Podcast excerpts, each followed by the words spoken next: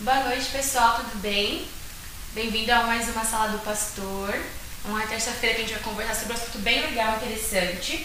O assunto de hoje é a adoção. Nós vamos falar sobre a adoção de crianças, tanto de adolescentes também, e como ela funciona, como ela acontece na vida de um cristão. Porque hoje em dia a igreja, segundo alguns dados do censo 2010, que foi uma das atualizadas que eu consegui nesse segmento, diz que apenas é, 46% das pessoas que estão registradas no banco, é que tem um banco né, de dados, pessoas que se cadastram para a adoção de crianças, apenas 46% aceita adotar crianças maiores de 10 anos, ou seja, crianças um pouco mais velhas. E segundo também esse mesmo censo, o número de cristãos protestantes é o menor dentre todos os segmentos religiosos entre as pessoas dispostas a adotar. Também feito em pesquisas, nosso Brasil tem 50 mil crianças abrigadas. Então, em abrigos, existe mais de 50 mil crianças hoje no Brasil. E a palavra nos diz, em Tiago, que a pura religião, falando sobre Cristo, o cristianismo, é cuidar dos órfãos das viúvas. E você fala, ah, mas está no Novo Testamento, não é no Novo Testamento, isso é uma tradicional. Em Êxodo, fala aqui, em Êxodo 22, 20, 20, capítulo 22, versículo 22 e 23, fala para que a gente não venha afligir o órfão e a viúva. Em todas as escrituras, do começo ao fim, fala que nós devemos cuidar desses dois segmentos. E hoje, em específico, nós vamos falar sobre os órfãos. Pastor, como o senhor entende a participação da igreja? Primeiro, pastor. Aí, ah, bom, né? Ah, pensei que eu ia poder completar a galera. Paz, pessoal, tudo bem com vocês? Semana passada a gente não teve é, na sala do pastor. Por quê? Porque eu estava doente. Tive salmonela, misericórdia, trem pesado. E não ia ter condições de vir mesmo, mas estamos juntos. Mas estamos juntos, firmes e fortes para continuar. E hoje a gente tem um tema que eu acredito que é extremamente valioso no que diz respeito à igreja, porque falar de orfandade e também falar de adoção são duas questões distintas em si, mas que conseguem se comunicar porque a solução da orfandade é a adoção, né? Então a gente consegue conciliar as duas questões. E não foi pretexto e nem intenção, ontem foi dia das crianças, né? E a gente vai acabar tratando desse tema aí, que é da adoção, que é um tema muito importante que deve ser sempre trazido, eu acho que por meio da igreja e por centro das nossas discussões, porque a igreja, querendo ou não, vai sempre ter uma obrigação de ser uma resposta social, porque ela tem um papel. E no que diz respeito a alguns grupos que nesse caso eu posso chamar de mais vulneráveis, que incluem as viúvas e os órfãos, né? Por isso que tanto no Antigo, no Antigo Testamento quanto no Novo Testamento faz essa indicação, porque dentro da estrutura social eles eram os grupos mais frágeis dentro da, dessa estrutura, aqueles que corriam mais risco, estavam mais expostos, até mais do que os próprios escravos. Se a gente for fazer um comparativo dentro da lei, os escravos até tinham certas vantagens, apesar de serem escravos, uhum. porque tinha um período que eles, eles seriam soltos eles seriam é, liberados da sua condição de escravidão, e aí o processo de captura aconteceria por conta das guerras, mas até isso no Antigo Testamento você vê elencado. E no caso dos órfãos e das viúvas, não, não importa se vai ter o ano sabático, o Shemitah, tudo mais lá, né, que existe dentro da cultura judaica, porque para eles a questão não é se eles vão ter o privilégio de serem soltos, na verdade eles vão precisar de um cuidado social mais direto. Então, tanto órfãos quanto viúvas precisam literalmente de um olhar mais carinhoso. No caso de hoje, a gente vai falar dos órfãos e a gente vai estender isso principalmente para adoção e é o que a gente vai tentar debater com vocês e tratar aqui na nossa sala, beleza?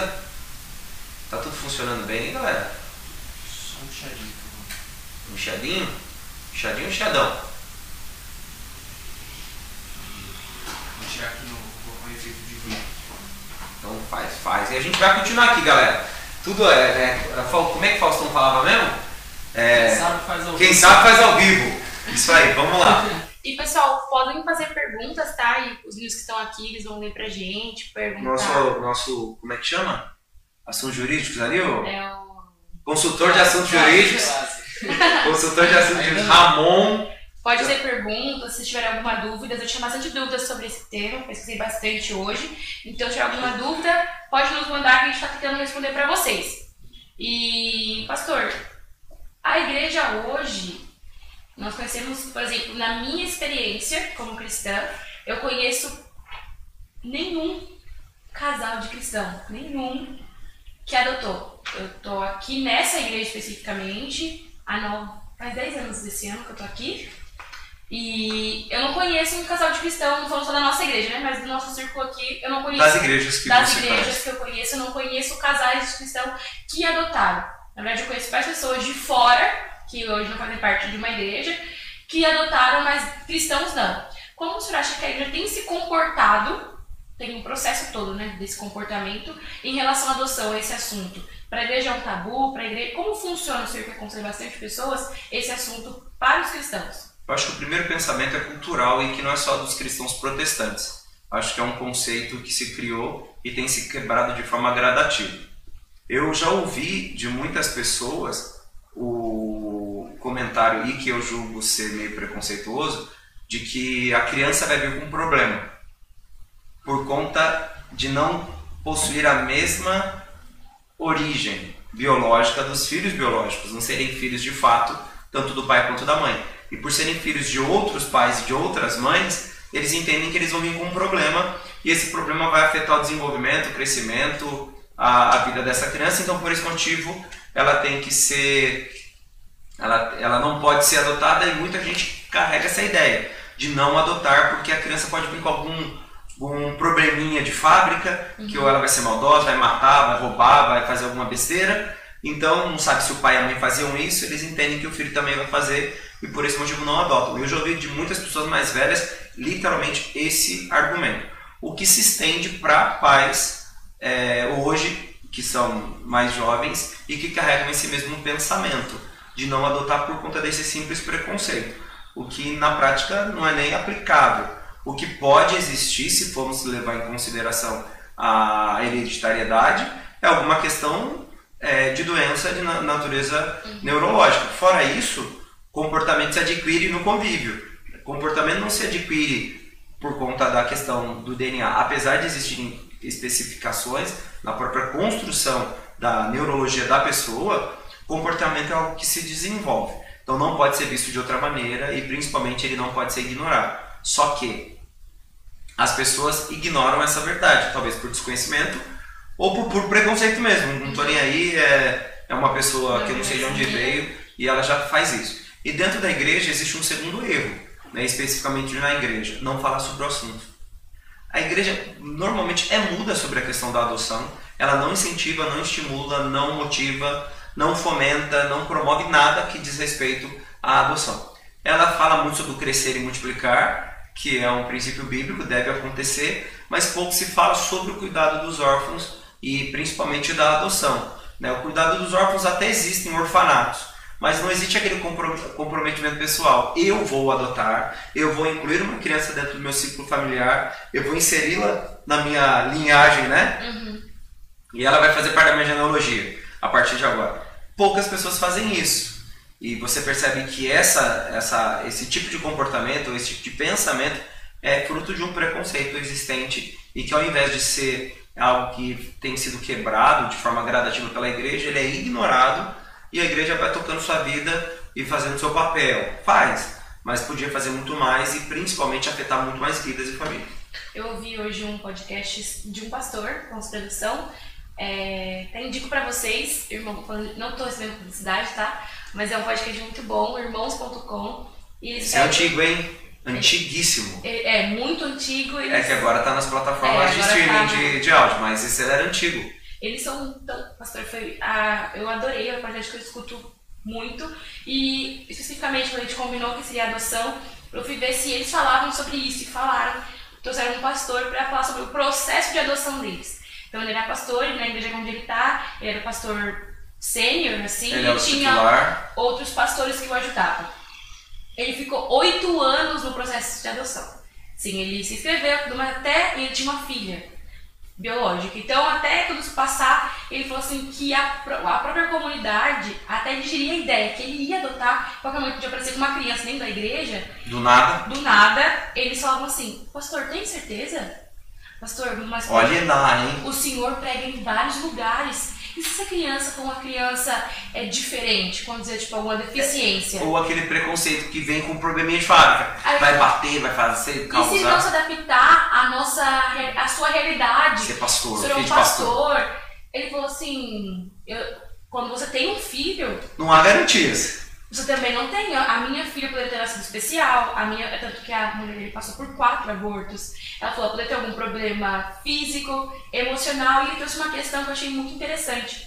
Que ele, como pastor, aconselhava muitos adolescentes que não se sentiam parte da própria família, E nascidos biologicamente. biologicamente. E falou assim: toda criança passa pelo processo de adoção dos pais, sentir realmente Parte integrada. da família. E eu ia para o senhor Isso é um problema. sente isso. E eu, eu percebo isso porque, no que diz respeito a adolescentes, você me ajuda cuidando no Flame aqui, e isso é um número assustador. Existe o, não de forma pejorativa, mas existe o mimimi do adolescente, até porque ele quer ser compreendido dentro das suas próprias incompreensões, porque ele não tem uma visão clara de mundo, e ele quer que as pessoas aceitem aquilo.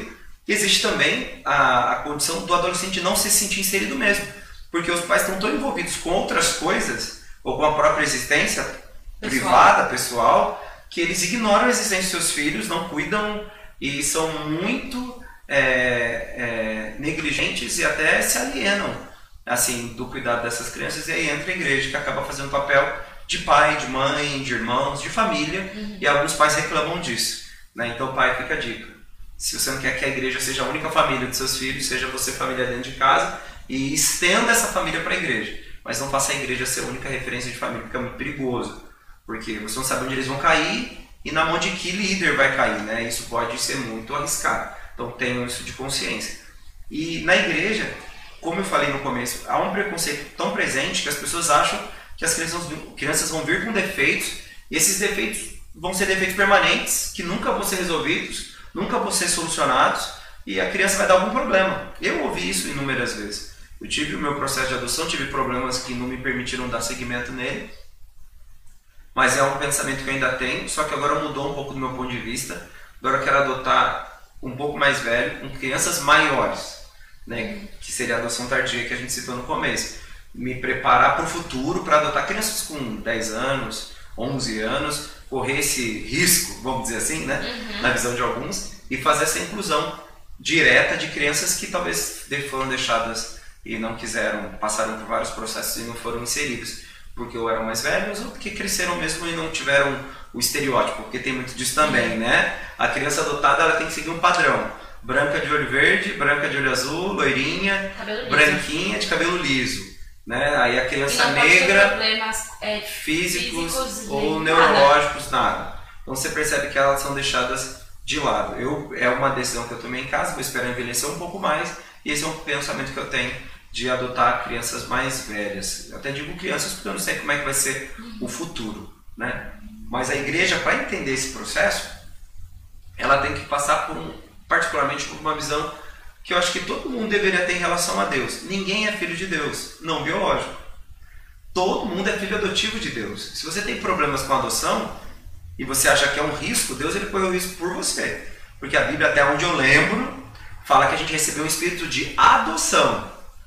E esse espírito de adoção, vindo do próprio Deus, nos dá o privilégio de sermos vistos como filhos, por meio de Cristo. Então, se formos é, abençoados com um espírito de adoção, seja, Deus nos adota, levando em consideração que o único filho de Deus é Jesus, todos os outros filhos são adotivos, esse pensamento deveria pelo menos provocar inquietação no nosso coração.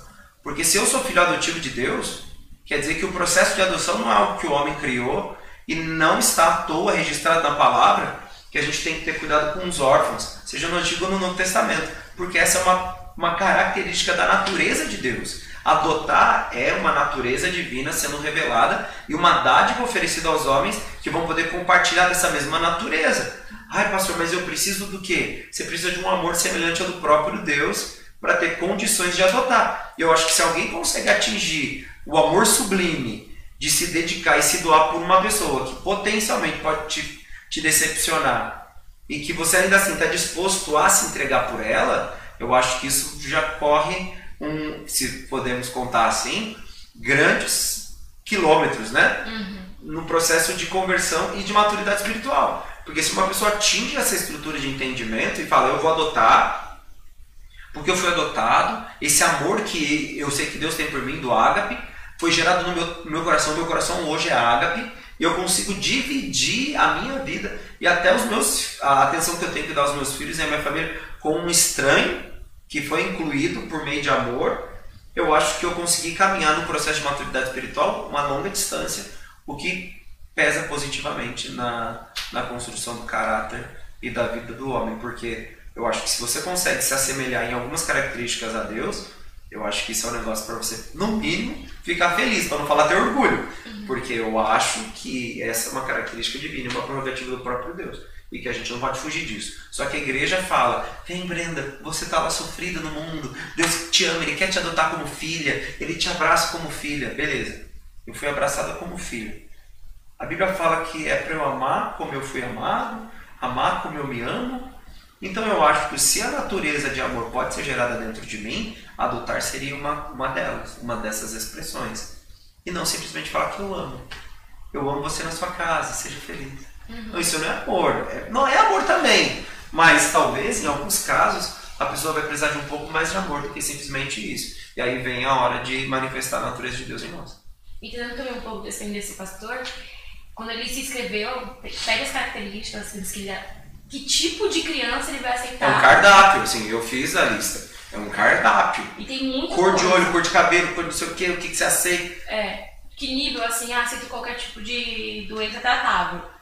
Mas assim, quais são doenças tratáveis que você vai aceitar? E aí no processo de adoção, eles adotaram um Ângelo e ele, tava, ele nasceu com catarata.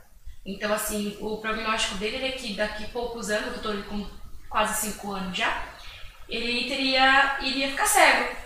E aí, depois eu conto mais o processo de adoção, quando foi adotado, é, Deus operou o milagre da criança, porque ele não falava, pastor.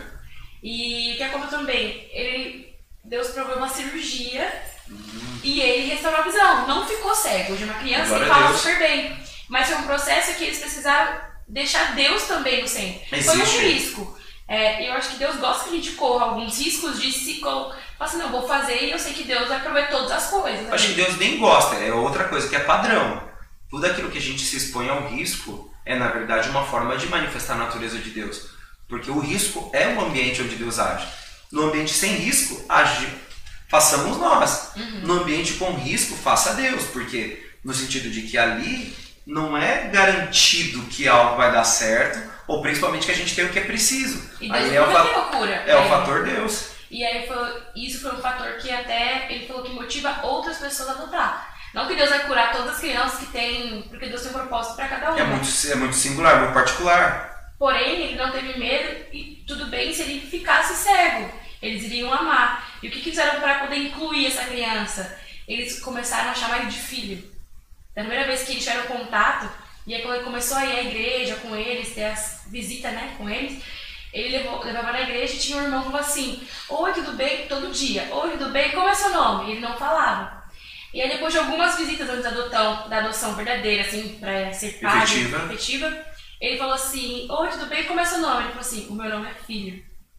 Ele não se reconhecia como Ângelo, mas como filho. Então também é uma coisa de identidade. Muitos filhos, é uma coisa que eu quero comparar é que nem todo filho que vai ser adotado é tão diferente do filho que a gente que um pai tem em casa. Não é, então essa é a, a gente tem que trazer essa identidade também. Então não tem muita diferença. Qu quantas crianças, se a gente for falar de, de experiências pessoais, a gente vai ficar falando da gente mesmo, mas vamos falar de pessoas que a gente conhece, que hoje não conseguem ter o entendimento de que são filhos dos próprios pais, porque não conseguiram experimentar essa vivência de ter uma relação de eu e o meu pai, eu, meu, eu, eu me vejo como filho do meu pai. Por exemplo, o Heitor eh, já teve inúmeras situações que ele disse o quê? Para pessoas, eu sou como meu pai. E pessoas falaram que falaram coisas sobre o Heitor. Nossa, Heitor, você anda de tal jeito. Eu, não é só isso que é igual ao meu pai. Eu sou muito parecido. Isso é identidade filho. Uhum. Porque o Heitor, ele, ele fala com muito orgulho que ele aparece comigo. Ele fala com muito orgulho que ele não tem apenas a minha afeição ou a minha forma de andar, ou os mesmos gostos que hoje eles têm. Ele gosta mais do Naruto do que do Dragon Ball, ele conseguiu vencer esse, esse, esse, essa barreira. Né? Agora ele é um menino inteligente, está crescendo, sabe que o Naruto é melhor que o Dragon Ball, porque eu prefiro, particularmente. E ele fala claramente, ele fala, meu pai torce para o São Paulo, eu também torço, porque ele se vê como filho, e como filho ele quer ser igual a mim. Isso é tipo culto já, porque a percepção dos filhos de Deus é o que? Se tornar como o próprio pai. A percepção de um filho biológico é se tornar como o próprio pai. De um filho adotivo, se tornar como o próprio pai ou para a própria mãe. Essa identificação de filho, que às vezes tem sido roubada em casa pelos pais, pela família tradicional brasileira, né? Pai, mãe e filhos. E alguns pais têm, têm a dificuldade de reconhecer que isso pode ser inserido na vida de um filho adotivo. Um filho adotivo pode se sentir filho. Um filho adotivo pode desenvolver as características, desenvolver a, a identificação de filho de um pai que talvez entrou na vida dele quando ele tinha 10 anos de idade. E ele, para o restante da história, como aquele homem, aquela mulher, aquela família mudou minha vida e eu sou, sou igual a eles. Eu vejo, gosto, penso. Ah, eu, eu torcia para o Palmeiras, agora eu torço para São Paulo, porque meu pai é São Paulino. Eu sou igual meu pai, eu quero vestir, eu tenho prazer de vestir aquela camisa. Eu vi uma, uma postagem de uma, de uma família que eu conheço e o, o, o filho, ele é criado também pelo novo pai, né? Uhum. Que, ele, que ele tem, porque a mãe casou com outra pessoa. E ele fez questão de inserir no registro civil dele, no RG, o nome do pai, que é marido da mãe, que é o pai de criação. Isso não quer nem dizer que o pai é tipo ausente, é que ele reconhece o outro também como pai né, o pai biológico é presente, e ele também reconhece o pai que o cria, né, que convive com ele diariamente, como pai também. E ele fez questão, eu quero lá, por que, que não tem? Uhum. Isso é identificação de filho. A pessoa que reconhece isso pode ser desenvolvido, como foi nesse caso, pode ser desenvolvido em qualquer natureza, em qualquer âmbito, em qualquer espaço. Só que a crentaiada, vamos falar assim de forma bem pejorativa e irônica, eles têm uma dificuldade de entender que isso é plausível e que principalmente isso é possível. Há uma possibilidade onde a adoção é real. E todo mundo, é, pelo que eu escuto, eu não sou mãe ainda, mas a experiência que eu escuto que toda mãe ela aprende a ser mãe no decorrer do crescimento. Que, por exemplo, a pastora grávida da Helena era uma coisa, teve que aprender a lidar com a Helena. E a mesma coisa para chegar de um filho. E amar também. É, eu não sei se todo mundo passou por isso. Mas eu tive que aprender a amar os meus filhos na convivência. Foi fácil? Foi. Não vou dizer que eu tive problemas, mas eu tive que aprender a amar. Eu tive que conviver com eles e esse amor foi se desenvolvendo. O que ajudou é que existia ansiedade. Ai, daqui a pouco o Heitor nasce, ai, daqui a pouco a Helena nasce. Mas o filho adotivo ele pode também é, participar do mesmo processo. Porque você vai ter aquela. Você não sabe quando vai vir, né? E você vai gerar aquela expectativa no teu coração e quando vier a existir, vamos dizer assim, o sentimento eclode. Ah, o coração disposto é a primeira ferramenta que a gente tem que usar nesse caso da adoção. É, eu lembrei daquela série que eu assisti, que são uma série do Trigêmeos e o terceiro é adotado. Pode fazer propaganda, não tem problema. Não vou fazer mais propaganda, não. É uma série aí, depois eu. Não vai mais falar das, das séries? Não vou ficar falando de série, não acha que eu só fico assistindo série com você. Faz só de Bíblia agora. Não, é. O povo assim, nossa, assisti série. Não, mas essa cara. série é legalzinha, eu comecei a assistir. É, This Is Us, é da Amazon. Dá é, pra chorar. Dá pra você, pode assinar um mês grátis, brincadeira. E ela é muito. Particularmente eu gostei muito, a quarta temporada já saiu, só que a Amazon não liberou ainda. E ela trata muito isso. Uma frase que o, são três filhos, né? São trigêmeos eles nasceram todos no mesmo dia, só que um é adotado. E esse adotado, ele fala a seguinte frase no decorrer da série. Alguém questionou ele falou assim, mas isso não é coisa de negro, porque ele é negro criado com uma família de brancos. Isso não é coisa de negro. Ele falou assim, mas eu fui criada com uma família de brancos. Então assim, por mais que ele, ele é negro, tem coisas tem... nele que brancos isso... fazem, porque ele foi criado por brancos. A rotina não era uma rotina de uma família negra não americana. Era, não era, ele não assistia filmes que famílias negras da época assistiam. Ou séries, porque tinha um Ou programa séries. de TV. Mas nesse, é, os pais eles incentivavam a cultura dele. é, Não, buscar, era, não tinha um problema em relação é, a em isso. relação a isso, mas ele foi criado por pessoas brancas e tinha hábitos de pessoas brancas. A- a- é, o mesmo que os pais não, não o impedissem, a vivência do cotidiano dele, os pais não se transformaram em negros para o filho se sentir incluído. Na verdade, eles respeitaram a negritude, vamos chamar, do filho e, a- e ofereceram para ele a experiência da vivência negra, né? Até porque eles tinham, muito eles tinham preocupações para ele sofrer Preconceito. no colégio, né? E você percebe que ele absorveu uma cultura que dentro dos Estados Unidos é bem Bem, não, não existe segregação racial, não. Nos Estados mas é bem Unidos. limitado, tem limite mas, é, não existe segregação, mas existe também. Não, existe. Não tem uma separação definida, Não é um mas ela tá apartheid, mas tem lá uma separação clara. O que é de negro, o que é roupa de negro, o que é restaurante, comida, cultura, música, e o que é de branco. E ele não, ele representa uma mistura Uhum. né, das duas realidades. Por quê? Foi criado numa família branca. E dá, pra, Cultura se aprende. e dá pra ver, né? Tem uma frase que eu gosto muito do Rousseau que fala que todos, todo ser humano, ele nasce uma folha em branco. Então, assim, nós temos nossa raiz pecaminosa, a gente já nasceu caído, porém nós podemos nos tornar aquilo que nos apresenta. Então, por exemplo, se eu estou num um ambiente abusivo, provavelmente vou ter sequelas desse ambiente que eu vou ter.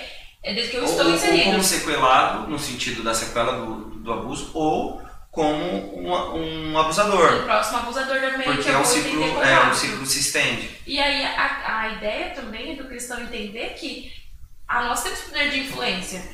A minha história é de adoção. Pelo amor de Deus, que os crentes entendam que a gente tem poder de influência na sociedade. A minha história é de adoção, mas eu cheguei aqui na igreja com 11 anos meu pai foi muito ausente.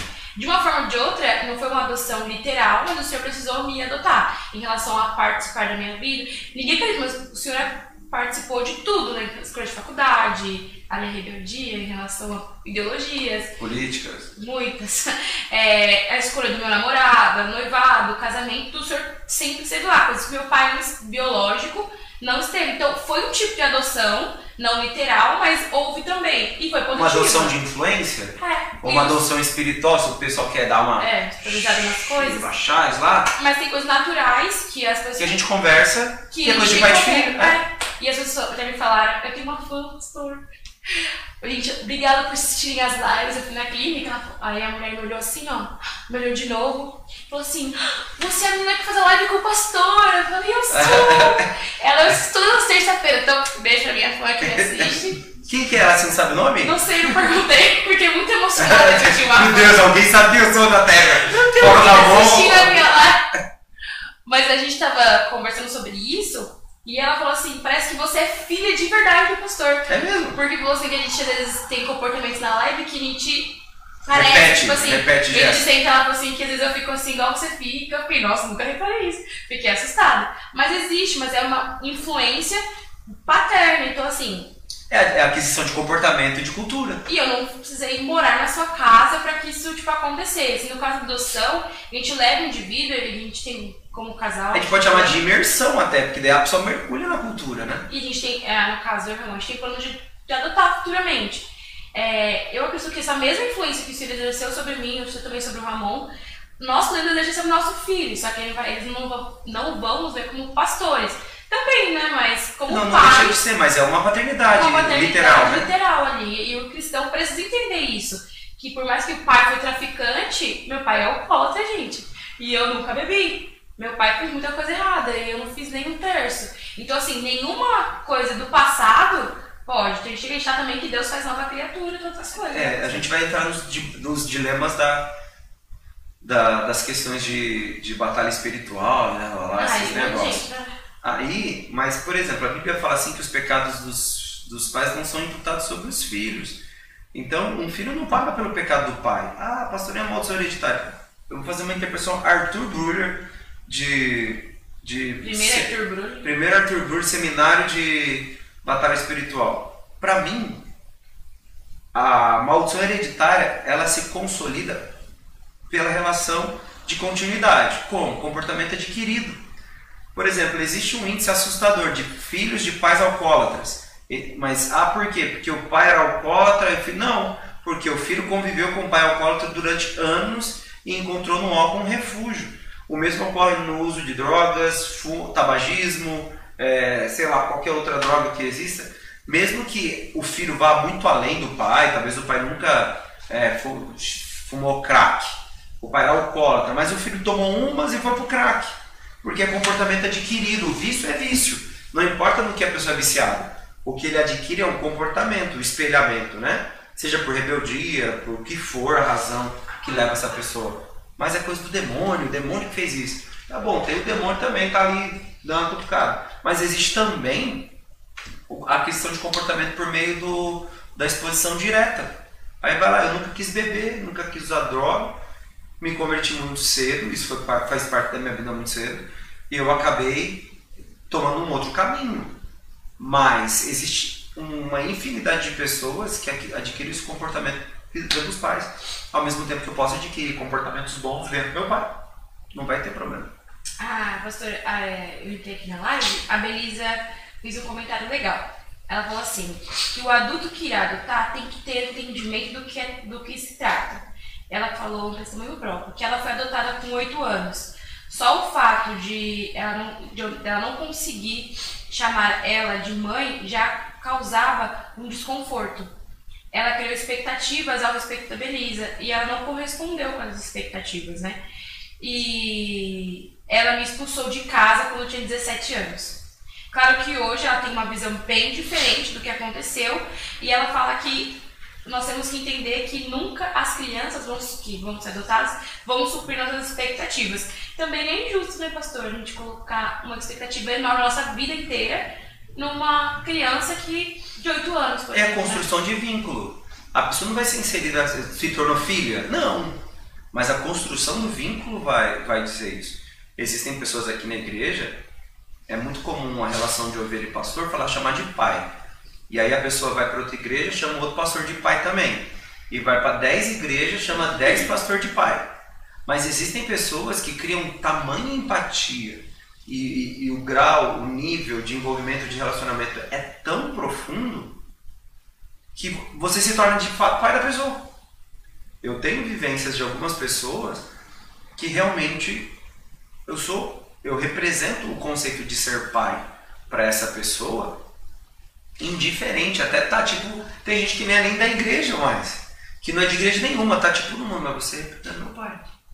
A pessoa me enxerga como aquela figura e ela, ela, é, carrega, ela é carregada de orgulho, aquele orgulho de filho, sabe? Uhum. Meu pai, não vai falar para todo mundo é meu pai, porque às vezes o cara tem quase minha idade. Uhum. Mas eu falo, pô, meu Arthur é meu, pastor Arthur é massa demais.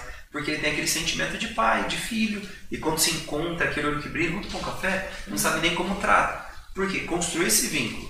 Eu fiz isso de maneira proposital, eu tentei torná-los filhos. E vem aqui, você tem que me chamar, nunca fiz isso na igreja. Eu sou seu pai, a pastora é mãe dessa igreja, todo mundo tem que chamar a gente de pai e de mãe. Eu nunca fiz isso. Mas existem pessoas que deixam isso claro para mim, você é meu pai.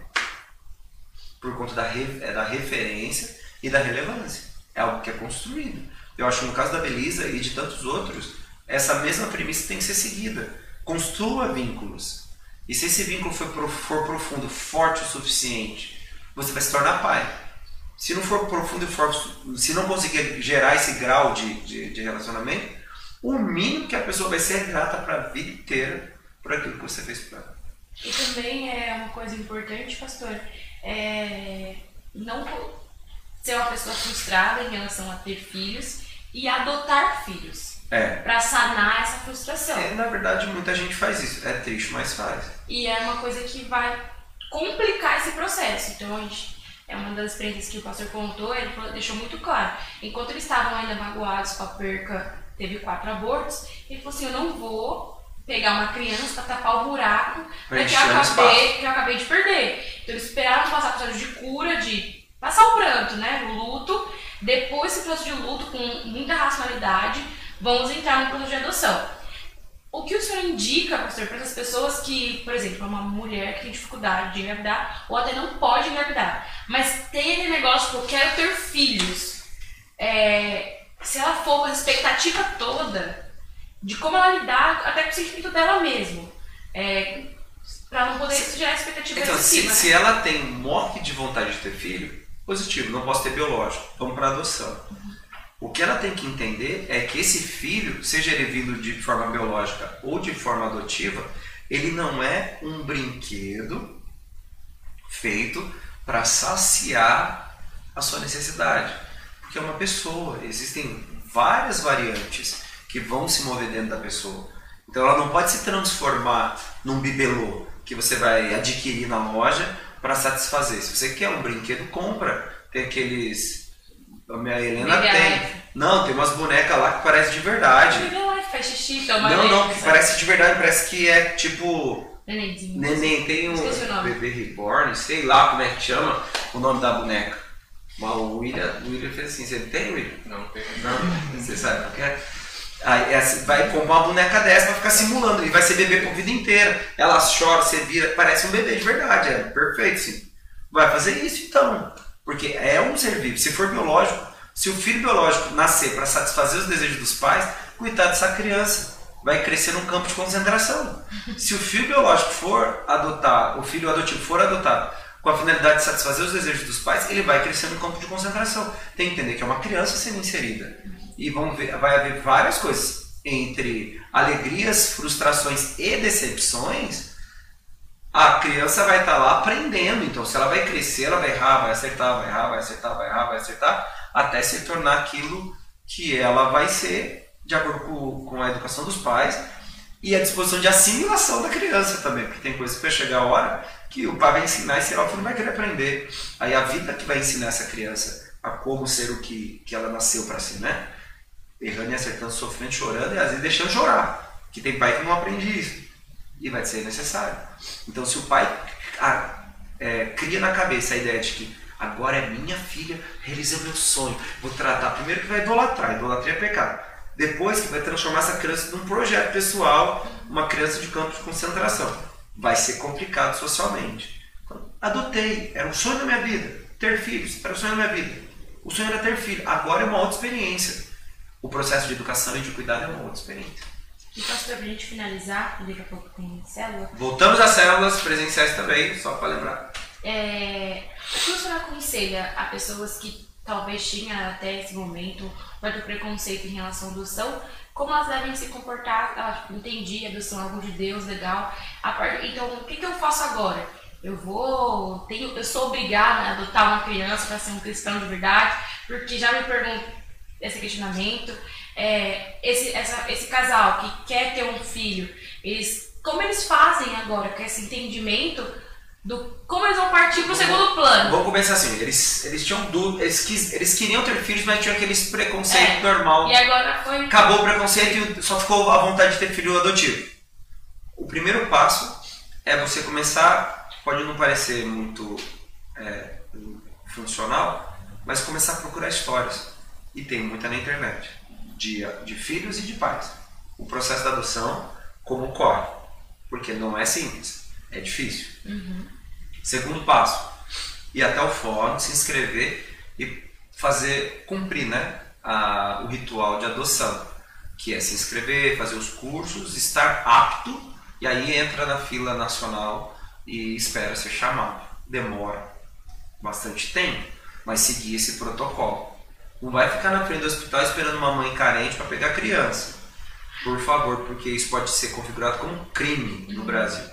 Né? Já chegaram a me oferecer algumas vezes, particularmente. É crime, então não dá. É adoção brasileira, que o povo até chama. Não dá, é perigoso. Vai lá, se inscreva, porque a criança tem que estar inscrita, tem que ser é, inserida no conceito tutelar, infelizmente, quando é bebê, desde bebezinho, para ficar disponível para adoção. Aí você coloca, infelizmente vai ter que preencher o cardápio. Não quero preencher, coloca você aceita tudo. Que Deus mandar é filho biológico. Que vier, vem. Glória a Deus, segue, segue o jogo. Né? Faz dessa forma, segue direitinho. Ah, pastor, e eu? Eu nunca tive vontade, mas eu, eu era preconceituoso. Não sou preconceituoso, mas não tenho vontade. Só do fato de você não ser preconceituoso, você não vai empatar a vida de ninguém que queira adotar com seus preconceitos. Então, o que você seja? Seja um promotor, vai ler, vai estudar, vai aprender mais. Promova a ideia. Se um dia Deus colocar no teu coração de adotar, adote. Se não, promova, fale, discute. Se você é cristão, dentro das rodas cristãs, né, de papo de final de culto, não dentro da igreja, porque é proibido a aglomeração, né? Quando você for né, tá com os irmãos, fala sobre esse assunto, não fuja do, do tema. Não trate o tema como se fosse um bicho de sete cabeças. Vamos falar disso como algo normal. Você não vai fazer propaganda negativa. A pastora deu duas dicas aqui. Primeiro, é- ela, a dica ela deu é de entrar em grupos de apoio à adoção. Ela falou que tem vários no Facebook. E ela pediu também é, uma segunda dica para procurar a assistência social do fórum, para você se informar mais e até ter É lá no fórum que eles um indicam tudo. pouco mais de clareza em relação a esse assunto. Tem algumas pessoas da igreja que já me procuraram, que tão, estão na, na- no processo de adoção e estão felizes. Fico feliz por vê-los com essa disposição. E outra, uma, só pra uma coisa que também o cristão pensa muito para desmistificar sem criar polêmica, é que essa fila de adoção ela é igual para todos. Então falam, né, ah, mas os casais homossexuais têm, mais, têm preferência na adoção. Não. Isso é mentira. É fila mesmo, é um atrás do outro, fila E indiana. aí quem chega é, o próximo da fila adota, o próximo adota. Tem todos os processos. Dentro dos perfis, né? É dentro do perfil que foi escolhido. É claro, se você escolher um perfil muito restrito, tem que ser branco, de olho claro. Não tem muito brasileiro ó. assim. Vai lá na Finlândia, É, você vai conseguir, porque no E- Brasil já é mais difícil. Então é mais difícil. Aí pode falar, mas tem estrangeiros que conseguem adotar mais rápido. Porque o estrangeiro, normalmente, ele quer um brasileiro. Então pode ser uma pele mais escura, Ele o já- cabelo mais crespo. Então É, acaba indo mais rápido por conta do perfil que é escolhido. Então, se você quer realmente adotar, não tem nenhum tipo de limitação, né? de pra restrição visual. É. né? Então, coloque espere um pouquinho, talvez seja um pouco mais rápido, um pouco mais demorado em relação ao período de adoção. E tem uns detalhinhos, são as, as regiões que você vai escolher para poder ter essa adoção.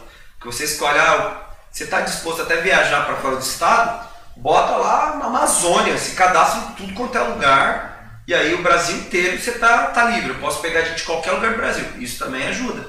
Porque você Ah, vai. está disposto a ir então, Ah, eu só quero adotar de Caraguá, então filho, você vai ficar na lista aqui vai ser mais devagar. Estou disposto a ir para qualquer lugar para adotar. Então, aumenta as suas chances. só a chance, porque ela é nacional, a, a, a- a fila. Então, quanto mais aberto você estiver, mais rápido acaba sendo o seu processo de adoção. E lembrando que os órfãos, como a Bíblia diz, são os vulneráveis. Então a Bíblia tem, ela nos pede para ter cuidado com esses indivíduos, né? com essas crianças especificamente, que precisam de um cuidado de uma atenção maior e o nosso papel é esse. Reclamar de quem adota é fácil. Eu não concordo. O que você concorda então? Eu concordo que o homoafetivo não adote. Mas você, vai adotar? você vai adotar? Eu não, porque Deus não falou comigo. Ah, é fácil, né? Jogar tudo nas costas de Deus. Deus falou pro homoafetivo não adotar, Deus falou pra você não adotar, então deixa a criança não falar no, a no orfanato, você então, não né? leu a Bíblia. Então é, é fácil falar pro outro não fazer algumas coisas que você mesmo poderia fazer e não faz, né? Então fica sem fazer e a vítima, que é o órfão, acaba sendo. é, Nossa, tem uns negócios acontecendo aqui, cara. Uns ruídos estranhos. Caiu ali, ó. Vocês viram que tá dando uma melhorada aqui no visual, né? Fizeram um negócio muito louco ali na caixinha de, de energia ali. Colaram com fita isolante, velho. Nunca vi isso. O bagulho tem um negocinho por parafuso. Vou sair daqui rapidinho. O barulho foi esse aqui, ó. E eu super tentando A disfarçar. pessoa colocou espelhinho com fita isolante. Não sei, William, quem fez isso. Mas a gente vai descobrir. Tá bom? Eu tentando disfarçar aqui, ó. Fingi que tava super pronto pra olhar, tinha caído, mas não olhei, o pastor levanta pra ver. Então, E por acaso só aquele que tá sem parafuso. É que eles perderam os parafusos. Acho que os outros tá, depois a gente conta. Estamos aí na atividade. Amém, pessoal? A gente encontra semana que vem com mais uma sala do pastor. E. Vai que semana que vem é um assunto polêmico. É, vamos ver. Pedir né? permissão pra pastora, né? Que ela é a minha. Como é que chama? Editora-chefe. Editora-chefe. O negócio é polêmico. Então. É, A pastora é mais reservada. Obrigada, pastora, por me ajudar aí. Mas a gente conversa e, pessoal, fica atento à nossa página do Instagram para seguir a agenda da igreja, a nossa programação da semana e também para que durante a semana você possa fazer perguntas, a gente abre uma caixinha. Não deixe gente falando sozinho, pergunte, interage, também para que a gente possa promover a página e mais pessoas terem acesso a esse conteúdo de boa qualidade que nós estamos fazendo. Amém? Pastor? É isso aí, tava com saudade, uma semana já me mata. Gostei desse negócio de ficar fazendo as lives aqui, né? É muito legal. E semana que vem a gente tem de novo na terça-feira na sala do pastor, espero vocês. Eu tirei uns dias com o presbitério aí, você viu que a gente fez a fazenda lá no Instagram, né? A gente passou uns dias juntos para estar em comunhão, alinhamento da equipe, tá certo? Por isso que eu não estava no domingo, tem gente que pergunta, pastor, o que, que aconteceu? Aconteceu alguma coisa? Você tá doente? Não, eu não preguei dois domingos por quê? Um eu preguei em São Sebastião, eu esqueci de publicar porque você estava lá comigo. Foi, uma, foi um desafio. Cinco minutos antes de começar a pregar, eu estava no banheiro vomitando, literalmente, os bofs, tudo tava saindo. Eu já subi no púlpito daquele jeito e passa água no rosto e vamos cumprir o chamado. Aí no final da pregação eu já estava quase morrendo. Falei, pastor, por favor, deu para pregar uma hora e pouquinho, né? Uma hora e vinte, estamos aí, né? Vomitando com dor, mas deu, salmonela arrebentando. Eu não postei foto, nem se você postou foto, né? Mas eu não coloquei nada lá. E aí no domingo agora eu tava viajando pro presbitério. Aí sexta-feira eu voltei hoje pela manhã. Então eu não tava nesses dois domingos na igreja, mas domingo agora. Amanhã eu tô com vocês e domingo à noite também. Eu sou a pai que vai pregar, hein, Uh, galera? agora vai. E lembrando também outra coisa, a gente nos cultos de domingo agora, os três cultos vão ser transmitidos. Sempre. 9, 16 e 19 horas, transmitidos pelo o das 9 e o das 19 pelo Facebook e os das 19 horas pelo meu YouTube, meu canal Pastor Arthur Bruller e também pelo Facebook da igreja. Amém? É Na semana que vem, encontre a nossa programação da semana. Tamo junto.